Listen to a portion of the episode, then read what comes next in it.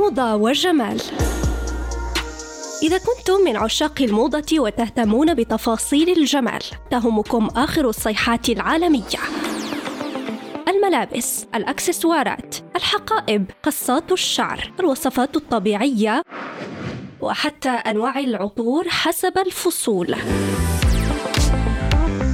موضة وجمال عنوانكم المناسب يوميا مع أسماء الخياري على ريم راديو.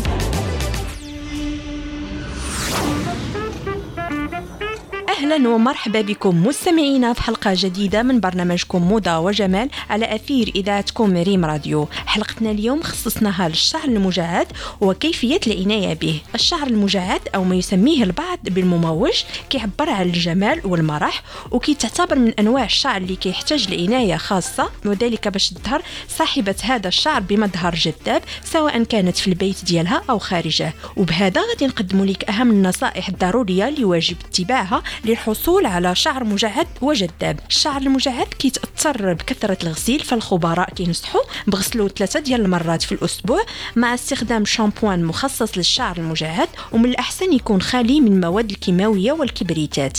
تاني حاجة خاصك ديريها هي تخليه ينشف بشكل طبيعي وتنشفيه بفوطة وتبعديه على كل الأدوات لتجفيف الشعر بحال السشوار والليسور ومن بعد ما تنشفيه مشطي بمشطي يكونوا الأسنان ديالها عرض ويمكن حتى تدهنيه بكريم أو سيروم باش تفادي أنه يتشوك. الخبراء كذلك نصحوا بعدم قص أطراف الشعر المجهد وهو مبلل فإذا بغيتي تقصيه من الأحسن يكون ناشف. يستحسن وقت النوم لف الشعر المجعد وما نعسوش به وهو مطلوق باش نتفاداو التشابك ديالو وما ننساش النوم كذلك على وسائل قطنية. وبهذا كنكون وصلنا لنهاية الحلقة ديال اليوم.